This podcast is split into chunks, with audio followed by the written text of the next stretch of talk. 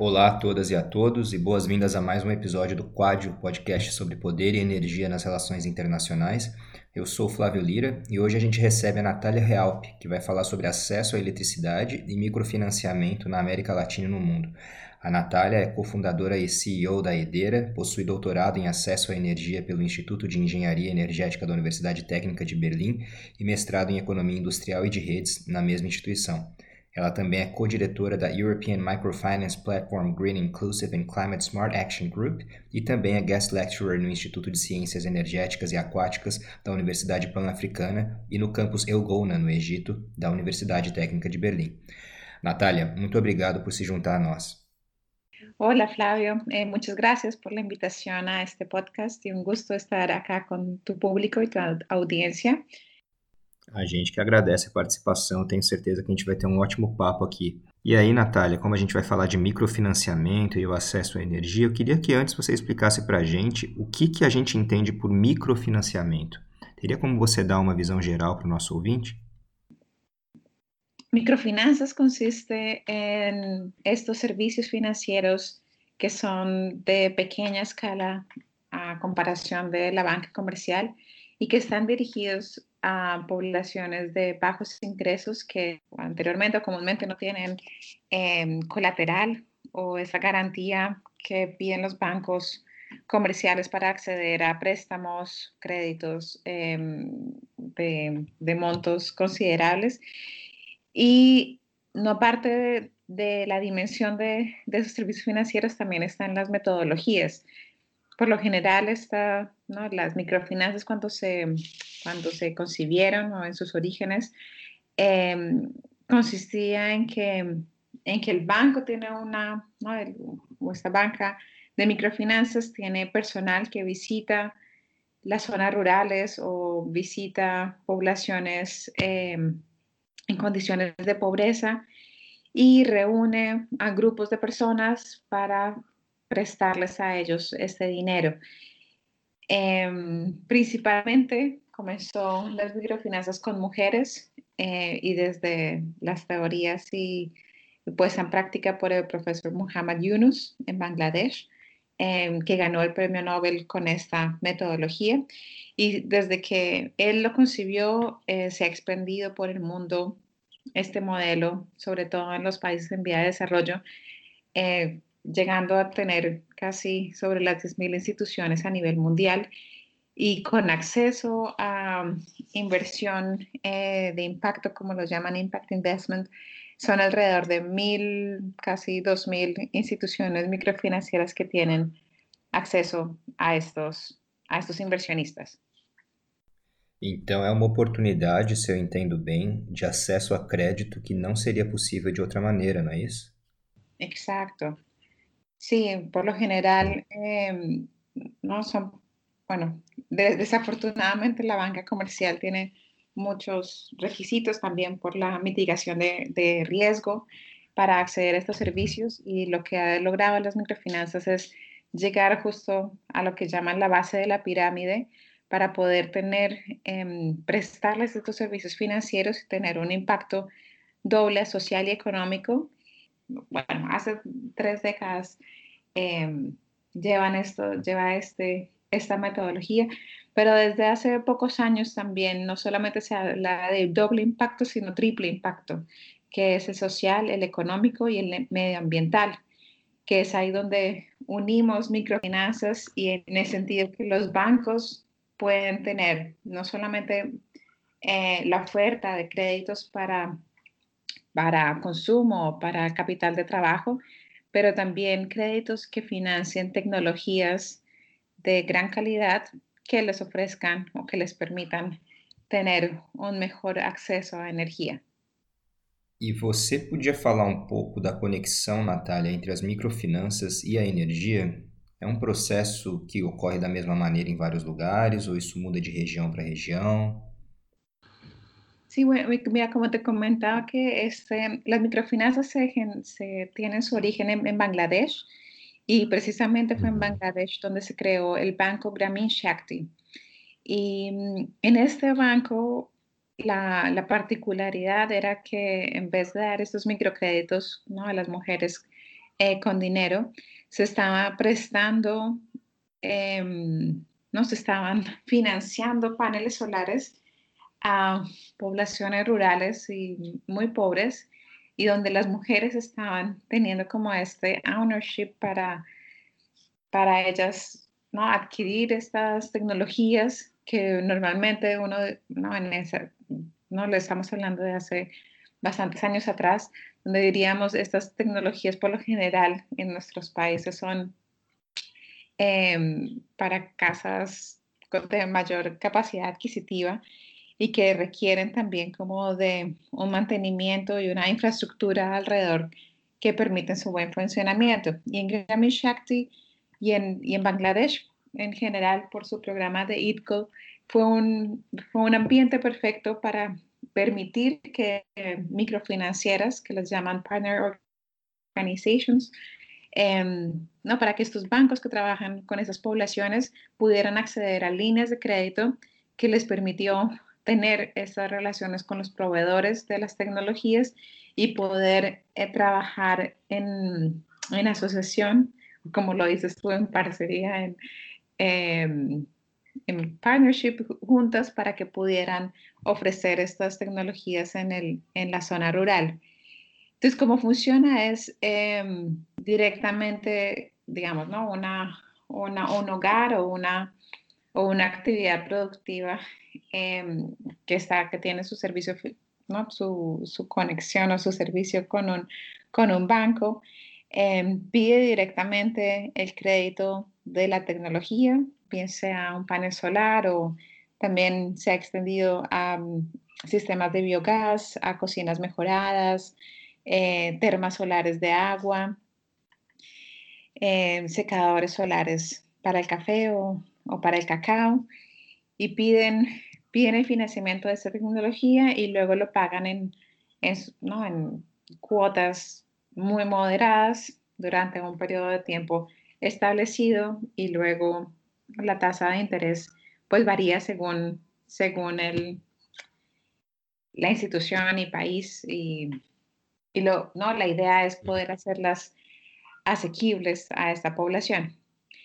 Em, te, comento acá como curiosidad de, mi parte, porque yo eh, llevo trabajando como en, esta, en este tema de microfinanzas desde ya hace más de 10 años, pero cuando yo conocí el tema de microfinanzas a mí me impactó muchísimo y me, eh, me pareció muy interesante el hecho que se pudiera, ¿no? que, que, pudiera uno ver estos lugares tan marginados y que tuvieran, como tuvieran oportunidades de tener eh, posibilidades de, de, crecer a través del acceso a, a, a crédito porque yo sí creo en este modelo y creo que no es solamente, no basta con solo, solo, con solo dar dinero, sino también con mejorar las condiciones de vida de las personas, ¿no? de poder que uno tener acceso a servicios básicos que te garanticen una, un nivel de, de vida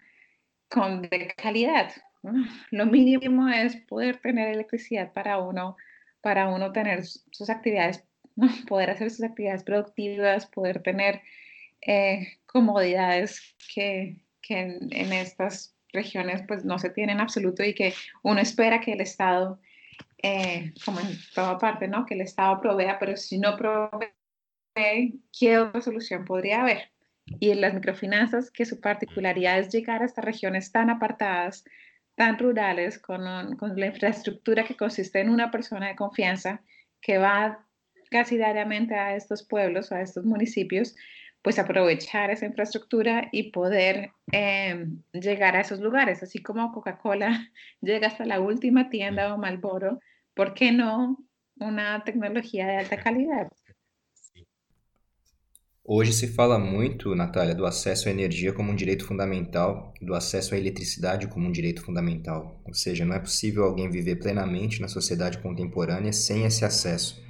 Eu acredito que a premissa que você trouxe é interessante porque se a gente falar de desenvolvimento e acesso à eletricidade como essencial a esse desenvolvimento, nós vemos então que isso não é algo que todos os estados têm desenvolvido. Na América Latina, por exemplo, que problemas específicos você enxerga em relação ao acesso à energia e à eletricidade? Existem desafios específicos à nossa região? Bueno, eh, pues sí, definitivamente hay distintos tipos de retos. Eh, en Latinoamérica específicamente, digamos, el tema de microfinanzas y energía no está tan desarrollado como, por ejemplo, como estamos hablando en el caso de Bangladesh. Em, pero han aprovechado no solamente el tema de solamente acceso a electricidad, pero también em, esta combinación de microfinanzas y energía ha funcionado para otro tipo de tecnologías. Y hay contados casos de, de bancos que están, que están como trabajando eh, temas de energía y también protección al cambio climático, pero que se extienden un poco más a los temas de energías renovables o, energías eficientes. Lo que, lo que veo que sí hay como un común denominador y que es importante tenerlo en cuenta en, a la hora de decir vamos por el buen camino, es que con, la, con el, el dictamen de la Agenda de Desarrollo 2030 de las Naciones Unidas y el compromiso que adquirieron todos los países, em, ha habido un trabajo muy diligente o muy juicioso de parte de los países de poder eh, hacer un merge, como, ¿cómo se dice? Como integrar estos objetivos de desarrollo dentro de sus agendas programáticas políticas y, e intentar que los organismos a nivel interno, desde comenzando con los ministerios de energía y minas, em, hasta como todas las entidades regulatorias y entidades de implementación, em, tengan como, como línea o como meta al final del túnel, decir, nosotros como país logramos, logramos proveer el acceso a energía al 100% de nuestra población. El, te cuento que el viernes estuve en, participando, fui invitada a la quinta conferencia o encuentro, jornada de las zonas no interconectadas de Colombia. Y en este encuentro estaban em, los, todas pues, las entidades principales de, de, acceso a energía en estas, en estas zonas. Colombia es de los, no, Colombia eh, se enorgullece mucho de tener casi un 100% de electrificación de su país, pero todavía hay, hay estos contados municipios que los llaman zonas no interconectadas, donde tienen todo un programa de apoyo a estos para poder tener cierto nivel de energía. El punto es em, a qué calidad, con qué, con qué costo y cuál es el camino viable para que en esos lugares se sienta como si ¿no? que con el suministro de electricidad que tienen sientan como si estuvieran conectados a la red y no sea por contadas, ¿no? contadas unas horas o sumamente costoso o de mala calidad. Entonces, en esta discusión eh, donde estaban las entidades gubernamentales, em, decían, bueno, los retos ahora es poder unir o poder como Em, alinear las estrategias no solamente del sector privado, sino también del sector, desde el sector público, para que funcione el marco regulatorio, el marco de implementación, em, la financiación y todos los temas de em, impuestos y, y, legalización o viabilización de que se puedan hacer importaciones de productos o de esas tecnologías para que ellos, ¿no? para que el sector privado pueda implementar uh, en, mercado libre, por decirlo así, sus tecnologías en estas zonas y que sean acompañados por entidades gubernamentales porque ellos quieren garantizar que sí haya electricidad en, esas regiones. Pues no sé, digamos, no sé si es un éxito de decir, bueno, vamos a tener cuántas jornadas de, de zonas no interconectadas, sino decir hasta, hasta qué, qué año nos damos plazo para decir estas zonas no interconectadas ya tienen el acceso a energía o electricidad que es el, el adecuado ¿no? o, o, que se sienta de tal calidad que uno ni, ni piense que está, ni piensa en el tema de, de energía. Pois é, quando a gente não pensa no acesso à eletricidade é porque ela funciona bem, né? Que uno no se da cuenta que está sano hasta que hay, una, hay un dolor. Isso, e o que você dizia das particularidades das cidades menores me chamou a atenção. Essas localidades mais isoladas que têm ou não bom acesso à eletricidade. Daí a minha pergunta, como que se mede esse acesso? É porque duas coisas para mim são interessantes, o acesso à energia e a qualidade desse acesso. Mas primeiramente, como se mede o acesso à eletricidade? Que mecanismos são utilizados? Eh, mira, tradicionalmente y a nivel de censos o a nivel de eh, departamentos de estadística, eh, se ha tomado siempre el indicador conectado o no conectado. Y esto, y este, digamos, que también ha sido como el indicador que ha llevado la base de datos del Banco Mundial, en realidad te deja mucho por decir, porque porque uno no sabe en realidad esa calidad de conexión, em, o no, primero, uno no sabe cuál es la calidad de la conexión. Calidad en el sentido de cuántas horas, eh, qué capacidad tiene, ¿no? Pues podré, podré encender todos mis electrodomésticos, sí o no, y todos al mismo tiempo, sí o no. Eh, ¿Es legal esa conexión? ¿Es sana? ¿O no, no tiene ningún riesgo para mi salud? Eh, bueno, y demás atributos que, en ese indicador binario no puedes, no, no se puede descifrar. Entonces, desde, desde el sector, ¿no? uno diría desde el campo académico, ha habido un gran trabajo desde hace casi 20 años, em, donde más de 20 entidades han sacado publicaciones y han trabajado arduamente en diseñar diferentes mecanismos para medir la energía o el acceso a energía y que estos mecanismos reflejen o, sean implementados en programas nacionales e internacionales em, donde ya hay montos, ¿no? hay como presupuestos generosos para mejorar el acceso en regiones o países. Y em, el último, ¿no? la última, ¿cómo se dice? El, el enfoque eh, nuevo que hay y que ha sido como adaptado, aceptado y bienvenido por, por, toda la, por todo el sector se llama el Multi-Tier Framework o enfoque multinivel de energía. Y este eh, tiene la particularidad que te dice, no, no es ese indicador de conectado o no conectado, sino mirar exactamente esos atributos, desde capacidad, duración, confiabilidad, Em, legalidad, asequibilidad, salud. Eh, mirar esos atributos independientemente de qué tecnología se use y ver cómo, cómo están estos atributos hogar por hogar o negocio por negocio o eh, no instalación comunitaria por instalación comunitaria. Y ahí no distinguir, no, decir, eh, porque tú tienes una lámpara solar tienes menos que, que alguien que tiene conexión a una microred, sino decir, independientemente de que, cuál sea la fuente, responder a qué categoría o cómo está en, en ese nivel de acceso según esos atributos.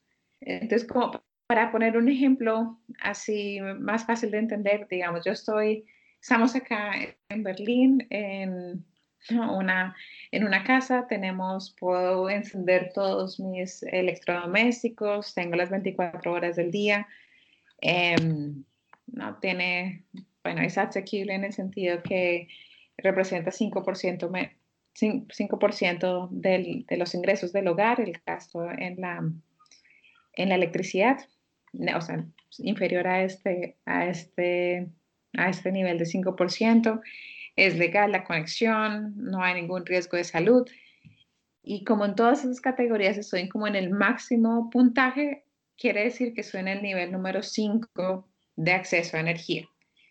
En, en el caso contrario, si yo estuviera en una zona rural sin acceso, ¿no? sin ningún mecanismo para tener electricidad, digamos como una lámpara de queroseno, eh, donde no puedo eh, prender ningún electrodoméstico y además la lámpara de queroseno em, está afectando mi salud, em, ahí estamos en nivel cero de energía, de acceso a electricidad específicamente. Entonces, los gobiernos, ¿no? gracias a esta metodología, pueden diseñar, o las organizaciones pueden diseñar programas que dicen a qué nivel de acceso uno quiere llegar y así ¿no? ir avanzando de 0 a 5 y con acciones muy concretas para, para mejorar eh, el, el, acceso a energía, que no quiere otra cosa que decir, sino mejorar el, el uso de los servicios de energía.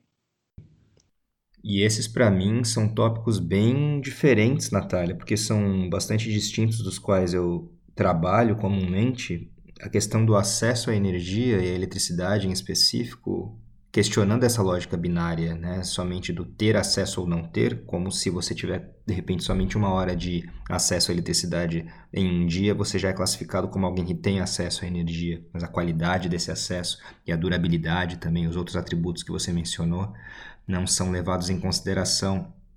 Então, esse exemplo mesmo da querosene, né?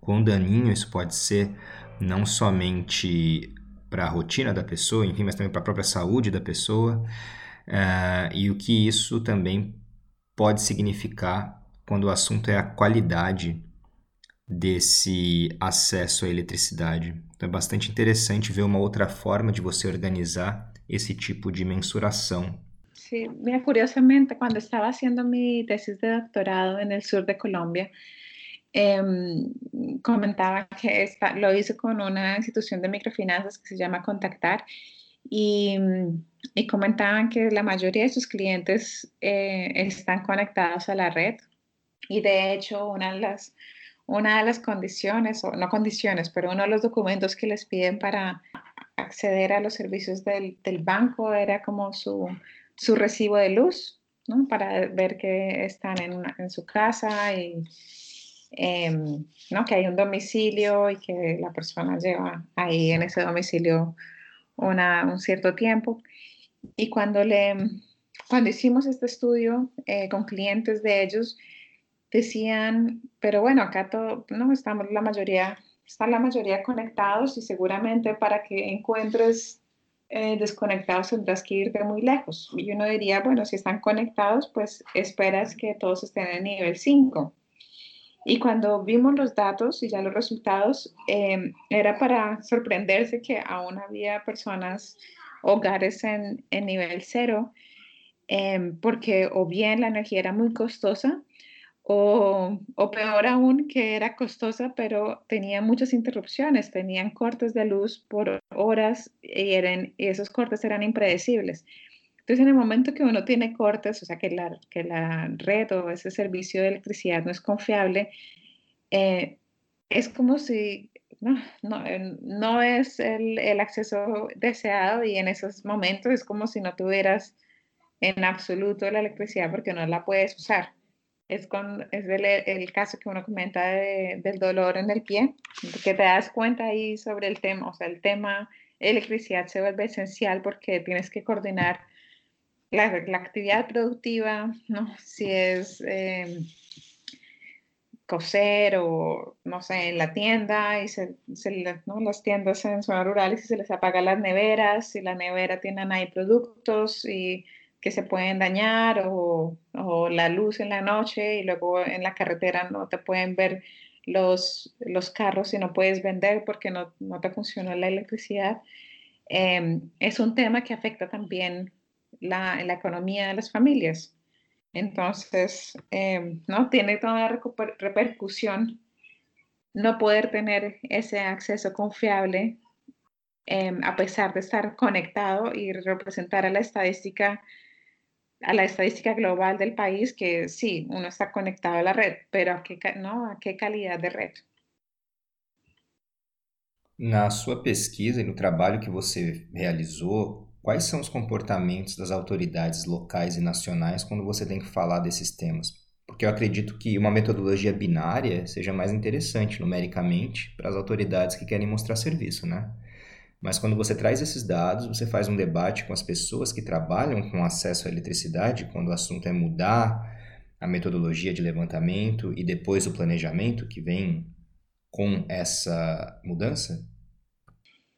Eh, la recepción no pasa por diferentes eh, departamentos y, ¿no? y tienen como, no excusas, sino, sino primero te aseguran de que no en absoluto, nuestra conexión es totalmente eficiente eh, y no hemos tenido, no se han reportado esos cortes que se mencionan o que mencionan los usuarios. Em, o luego te dicen, sí, vamos a seguir investigando, pero pero bueno, digamos que primero hay, hay una reacción primero de negación del, de la calidad del servicio y decir nosotros tenemos, ¿no? proveemos y luego, y si hay, eh, y si sí, digamos, en el momento en que dices, bueno, sí, hubo hay algunas fallas, pero han sido fallas técnicas que, que hemos podido corregir, ¿no? O bueno, o dicen, tendríamos que ver ese hogar porque, ¿no? ¿Qué tipo de electrodoméstico está usando para que no puedan no puedan usar todo sin que se les baje los tacos. Entonces, bueno, digamos que esta es desde, la, desde, desde estas entidades que son ya de gran escala, las utilidades que prestan ese servicio de conexión, ellos con esos temas de, de medición, de académico, porque eso es como más académico y social, em, si se llama multi-tier o no, el indicador, pues no, no es así prioridad número uno. Em, pero por el contrario, ¿no? yo sí, em, sí vi una, una como acogida o una preocupación y, prioridad para, las instituciones que estaban eh, reunidas este viernes en la conferencia diciendo, no nos sirve simplemente estar, decir, sí, tienen electricidad, ¿no? O, pues, o con diésel o, con qué sistema, pero que a, gran costo, sino que queremos que en estas regiones sientan como que, que estuvieran conectadas a la red y escuchar a estas instituciones, ¿no? Que son, representan el gobierno y decir, em, para ellas sí es importante que eh, sus ciudadanos, o no, sus, la población, eh, tengan ese acceso que reconocen que no tener acceso a la electricidad no solamente afecta el hecho de no poder ver noticias o no poder encender la luz, sino está, es como, como tener un handicap, como no poder desarrollar todo, todo tu potencial eh, económico y, de, y, social que uno podría tener si, si, si este servicio no, no fuera un tema del día a día. Entonces uno dice, ¿en qué afectaría? ¿no? Decían en las discusiones, ¿no? Lo que deberíamos ver es no cuánto nos cuesta mandar la energía hasta estos lugares apartados, sino cuánto nos está costando como país que estas poblaciones no puedan ser activamente productivas, que dependan de subsidios o que em, no, puedan, no, no puedan a largo plazo tener un desarrollo productivo y económico como, se, como lo tienen las demás regiones. Ese es el costo real. Entonces, eh, bienvenidas si hay y, y, sobre todo hay un trabajo ya juicioso de cada país de tener como una, em, una evaluación de demanda y cada vez con mejores tecnologías desde, desde primero comenzando la manual eh, a base de las estadísticas hasta ya de alta tecnología viendo temas satelitales y ver em, ¿no? cómo se pueden cómo se puede cómo estimar demandas, ¿no? O viendo o identificando las, estas zonas no interconectadas y así estimando cuánto nos costaría como país poder implementar toda una política para llegar a ese 100% de conexión. Em, pero sí hay, o sea, sí hay recepción de poder de poder llevar estas nuevas métricas y hacerle el seguimiento a largo plazo.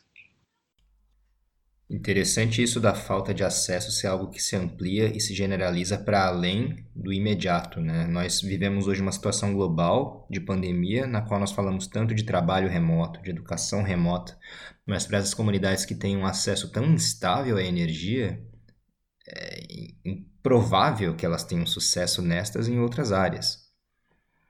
Sí, o, casos más graves cuando también la energía, cuando el agua, el acceso a agua depende de la energía. Hay poblaciones que tienen bombas eh, ¿no? bueno, bombas para poder sacar agua y proveerla a, sus pobladores y si no funciona la electricidad, eh, tienes centenares de hogares que no están teniendo agua durante, durante días y semanas y en época de confinamiento, ¿quién te resuelve eso en la, en la mayor brevedad posible? Falando de tudo isso, Natália, você já tem uma ideia da perspectiva do acesso à eletricidade no mundo nesse ano e nos anos que se seguirão, já que nós vivemos tempos relativamente incertos com a pandemia de Covid-19, é possível nós falarmos já de uma perspectiva de acesso à eletricidade na América Latina e no mundo nesse momento?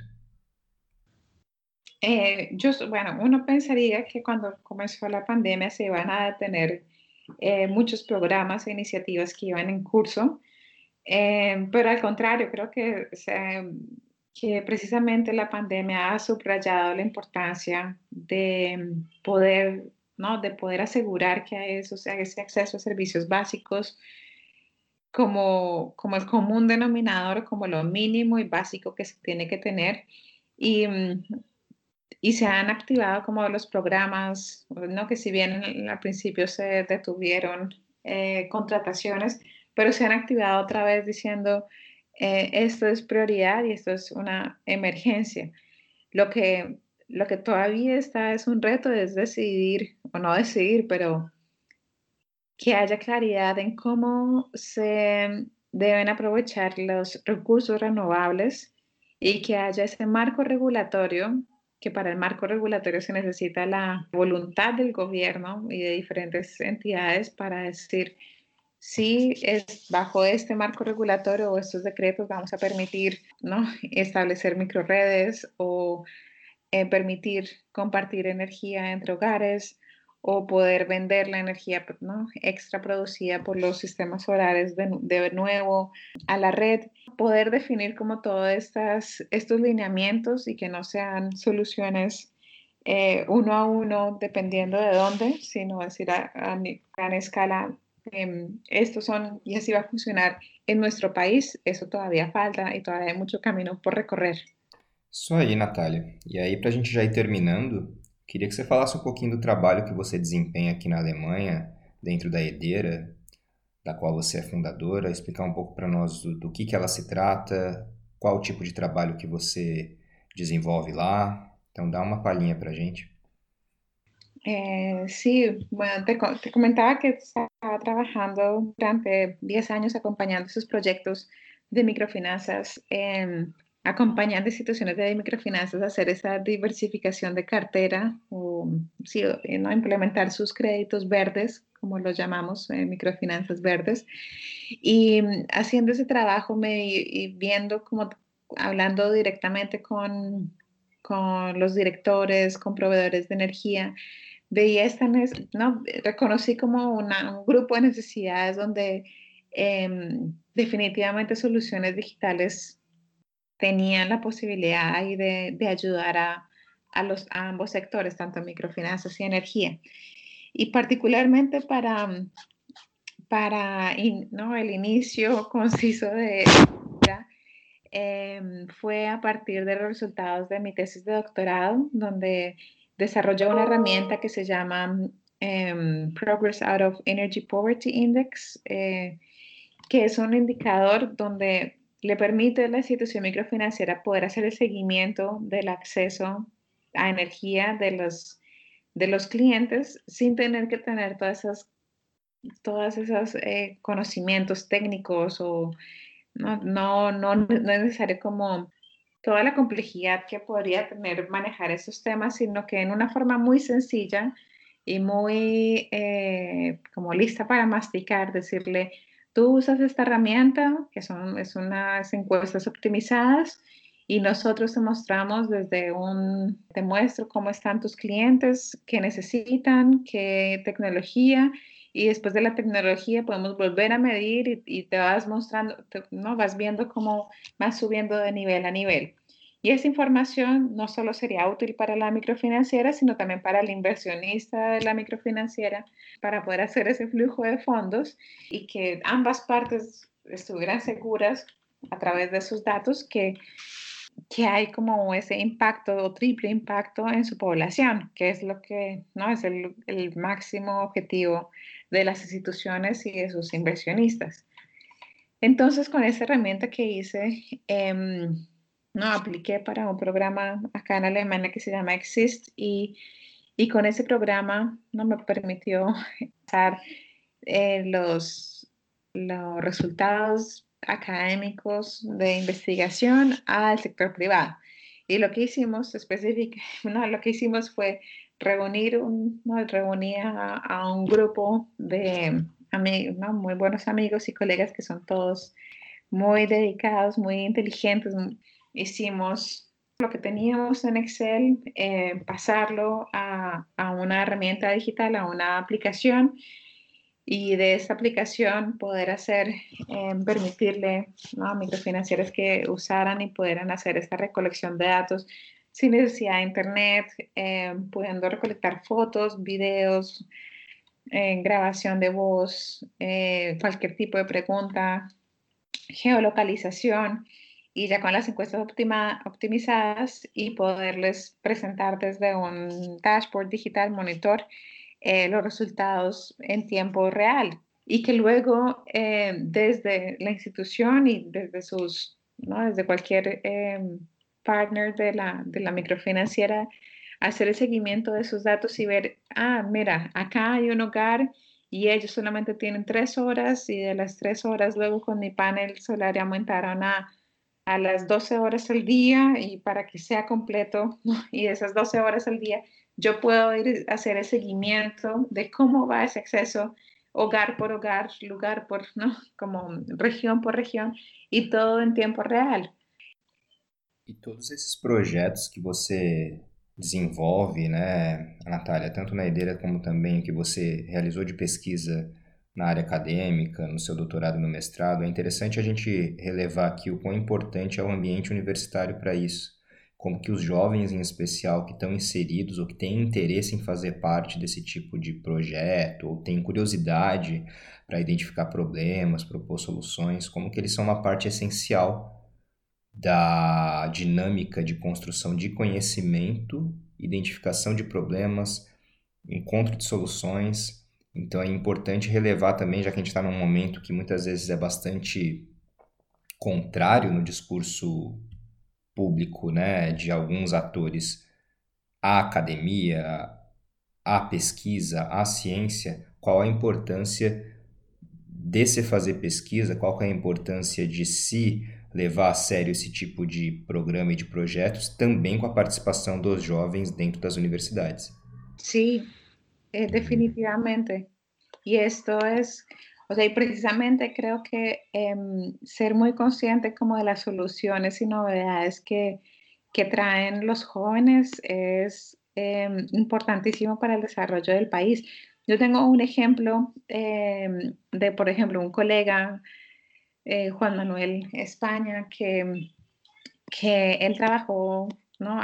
con nosotros en hace, hace ya unos años en Microenergy y él volvió a Colombia, ¿no? Creó, trabajó en esos temas eh, que había, que tenía consigo de cómo se hace este energy trading, comercialización de energía entre, entre usuarios finales y ahora está liderando un programa muy bueno en, en Medellín y muy exitoso. Entonces, eh, poder, ¿no? poder dar ese apoyo a, a, jóvenes y como crear esas, esas plataformas donde se puedan, puedan sacar esas ideas adelante, no es, eh, va a ser el futuro del país. Si no se puede creer en los jóvenes, entonces ¿en quién? Natália, muito obrigado pela entrevista, tá? Realmente foi uma série de temas muito interessantes aos quais é muito importante a gente se atentar quando o assunto aqui é acesso à eletricidade, como mensurar esse acesso e a qualidade, as soluções que a gente pode trazer para isso, são essenciais para garantir um, uma inclusão maior dessas populações em especial, que geralmente são isoladas não somente geograficamente, mas também socioeconomicamente. Então é importante a gente pensar de uma maneira mais global de entender essa problemática e as soluções para isso também. Muito obrigado novamente aí pela sua participação. Gracias, Flavio. Ha sido un gusto también. Y bueno, estaré atenta también a tus, a tus demás podcasts e seguir contigo este canal. Certo, Natália, brigadão. E antes da gente encerrar, vamos ouvir uma mensagem especial aqui da Anuska Soares, que vai falar um pouco da nossa parceria entre o Quad e o ECLA, o Programa Regional Segurança Energética e Mudanças Climáticas na América Latina. Anuska. Oi, Flávio. Olá, Túlio. Muito obrigada pela oportunidade de estar aqui com vocês hoje, divulgando o início dessa nossa parceria. Eu sou Anushka Soares, coordenadora de projetos da Fundação Konrad Adenauer. Eu faço parte da equipe do Programa Regional Segurança Energética e Mudança Climática para a América Latina da Fundação Konrad Adenauer. Nos sentimos muito honrados e felizes com essa associação pois o podcast Quad Poder e Energia nas Relações Internacionais tem tudo a ver com os nossos temas e objetivos de trabalho. A Fundação Konrad Adenauer é uma fundação política alemã, com mais de 80 escritórios no exterior e projetos em mais de 120 países. Nosso objetivo é contribuir para a promoção da democracia e do Estado de Direito e fomentar o diálogo entre as esferas da política, economia, ciência e sociedade. Como fundação, queremos promover a paz e a liberdade. Encorajamos um diálogo contínuo em nível nacional e internacional, assim como o intercâmbio entre culturas e religiões. O nosso programa foi desenhado como uma plataforma de diálogo a fim de promover o processo de tomada de decisões políticas. Nosso principal objetivo é conscientizar e sensibilizar esses atores políticos sobre as questões ligadas à mudança climática e à segurança energética na América Latina. Então, eu desejo muita saúde a vocês e a todos os nossos ouvintes e tenho a certeza de sucesso dessa parceria. Muito obrigada. Eu que agradeço, Anuska. Obrigado a você e a todo o pessoal do ECLA. Tenho certeza que essa nossa parceria vai render ótimos frutos. Então, lembrando que na descrição do podcast você encontra material extra para quem quiser se aprofundar nos temas que a gente cobre aqui no podcast. Para quem ainda não segue a gente, a gente está nas redes sociais, Instagram, Twitter e Facebook. Se vocês quiserem conhecer também o trabalho que o ECLA realiza, é EKLA, vocês podem procurá-los também nas redes sociais. A gente vai colocar o link aqui na descrição do nosso episódio. Então, no mais, obrigado pela audiência, fiquem bem, cuidem-se e até a próxima.